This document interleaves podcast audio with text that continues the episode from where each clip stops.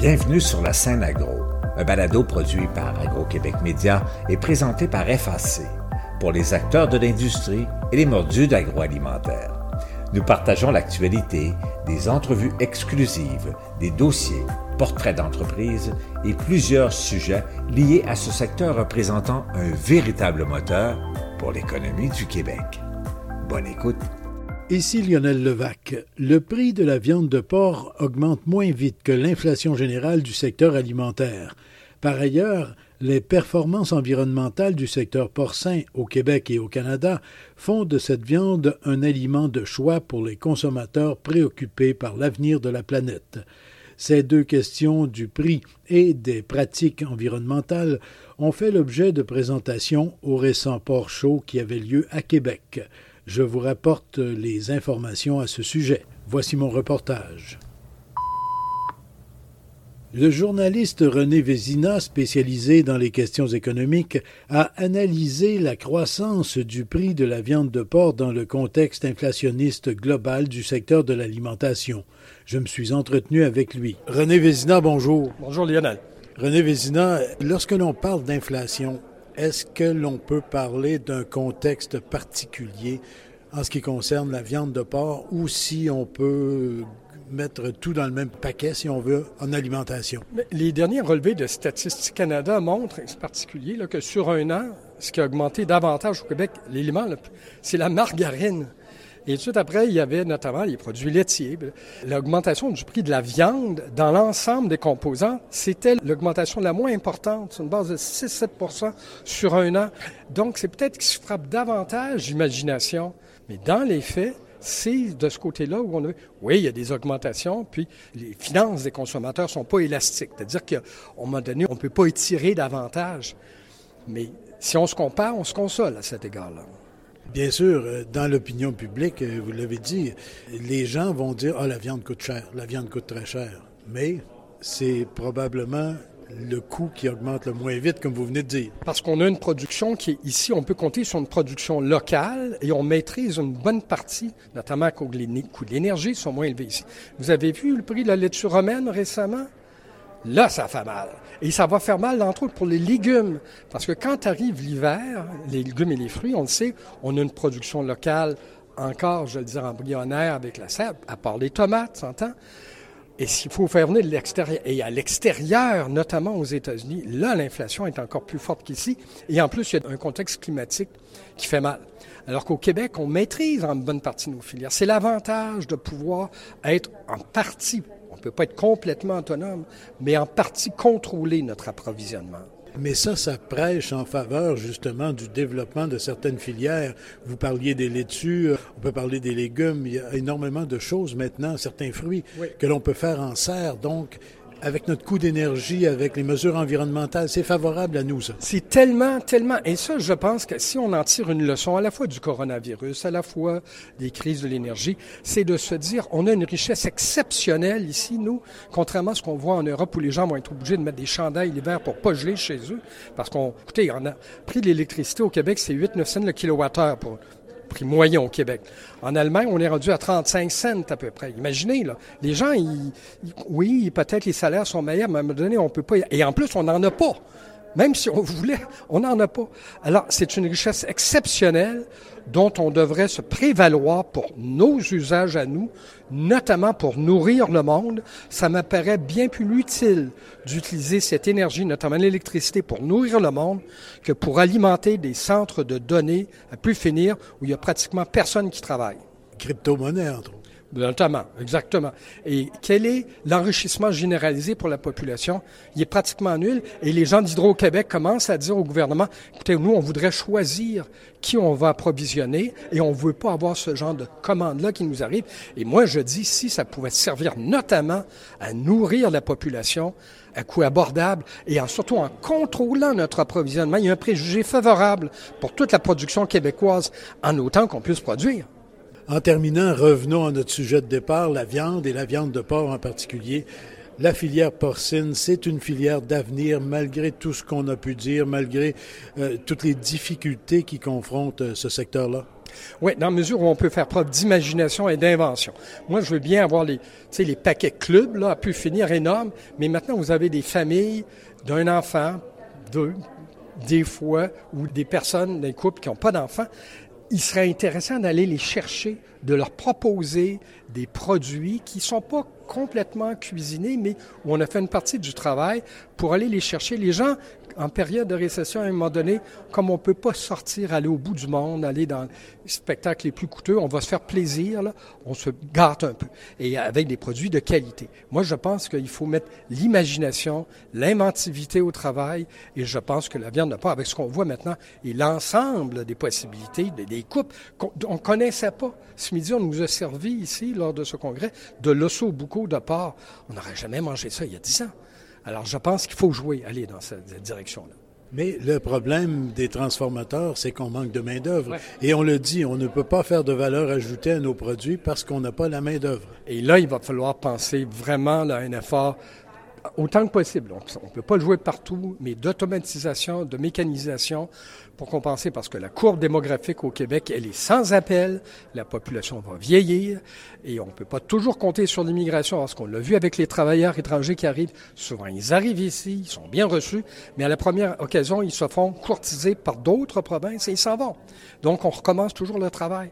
Alors, il falloir se rendre à l'évidence que pour maintenir ce niveau de productivité-là, il ne faudra pas simplement compter sur des bras, des cerveaux, parce qu'on risque d'en manquer.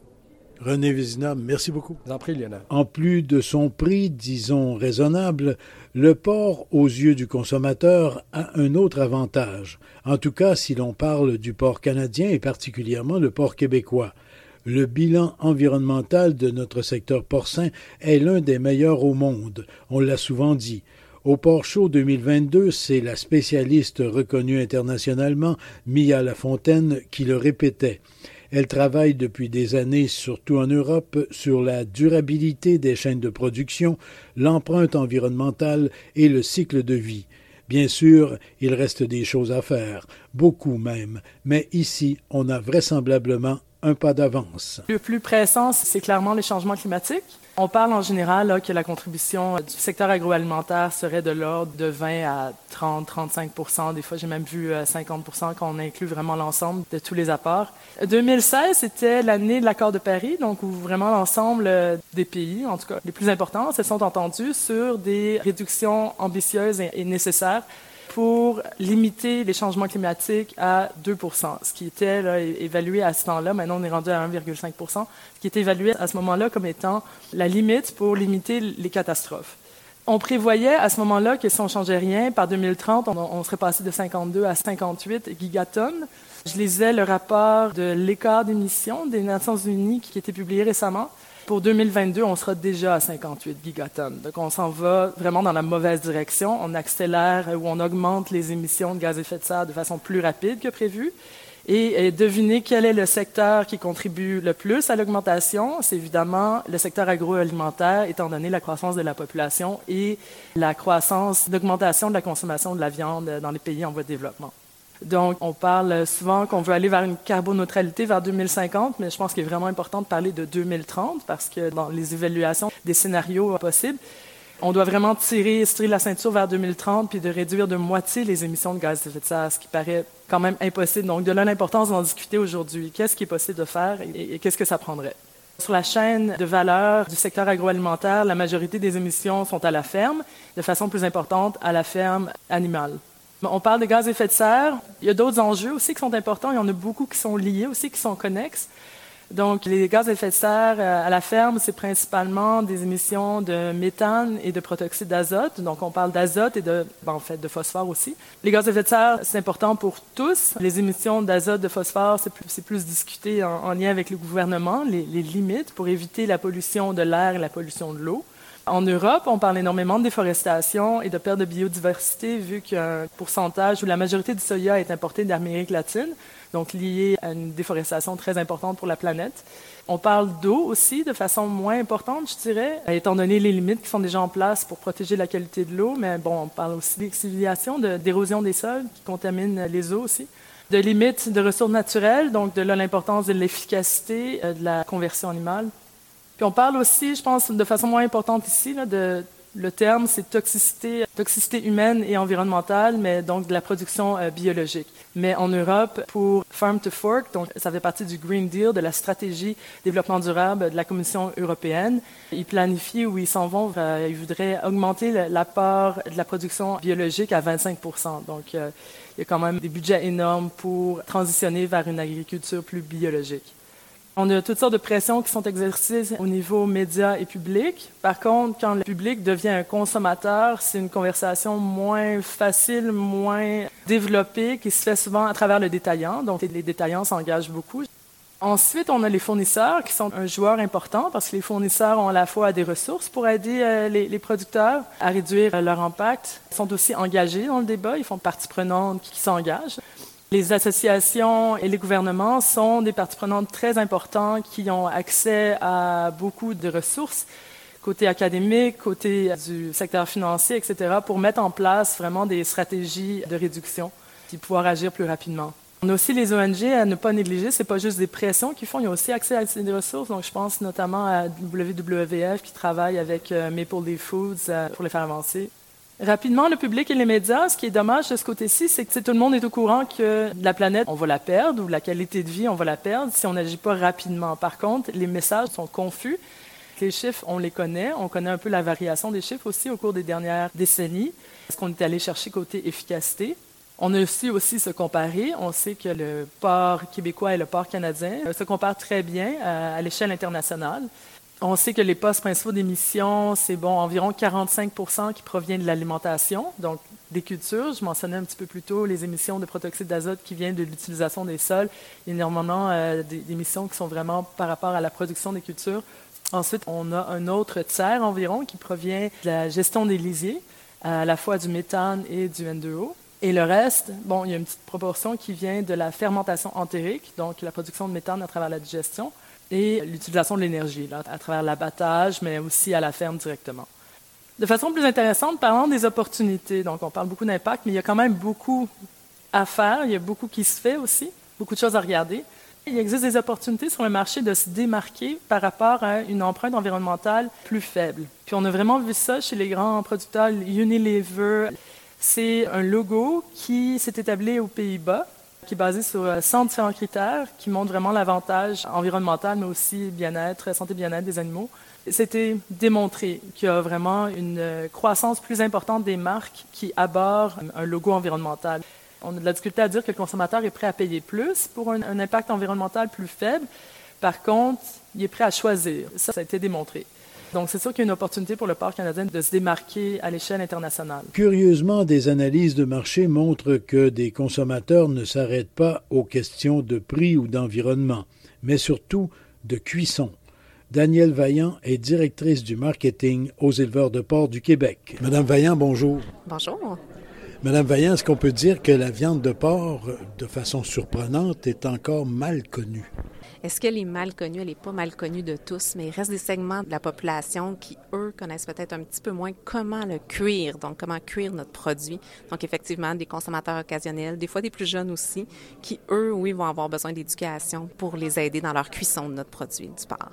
Donc, euh, la cuisson serait un facteur limitant parce qu'on ne sait pas comment bien cuire le porc, c'est-à-dire moins le cuire? Bien, pour certains, oui. Bien sûr, on ne parle pas de toute la population, mais pour ces consommateurs-là, occasionnels, plus jeunes, oui, ça peut être un facteur limitant. Quand on fait une pièce de porc, quand on fait un repas, on le met sur la table, on veut que les gens l'apprécient, donc on veut savoir comment le cuire, on veut trouver ça facile, on veut que ce soit quelque chose d'intéressant pour notre famille, nos amis. Ici Lionel Levac. Le Centre de développement du port du Québec et le Prairie Swine Center mènent actuellement une enquête sur les pratiques dans les élevages. Il y a question d'environnement, mais aussi d'efficacité, dans un contexte économique difficile. Au revoir. Vous avez aimé ce contenu?